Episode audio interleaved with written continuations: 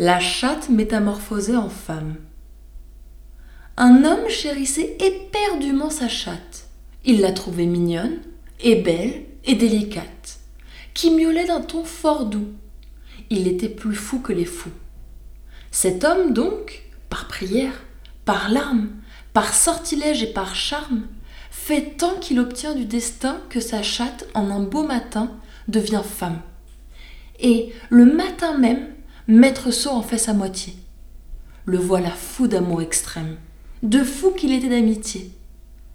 Jamais la dame la plus belle ne charma tant son favori que fait cette épouse nouvelle, son hypocondre de mari. Il l'amadoue, elle le flatte. Il n'y trouve plus rien de chatte. Et poussant l'erreur jusqu'au bout, la croit femme en tout et partout.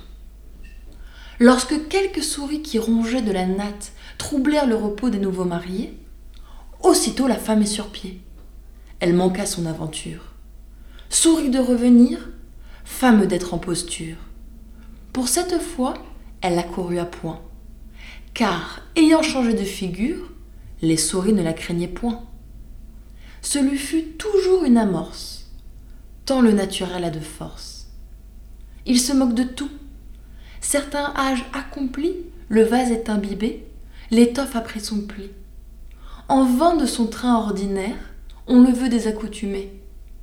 Quelque chose qu'on puisse faire, on ne saurait le réformer. Coups de fourche ni d'étrivière ne lui font changer de manière. Et fussiez-vous en jamais vous n'en serez les maîtres. Qu'on lui ferme la porte au nez, il reviendra par la fenêtre.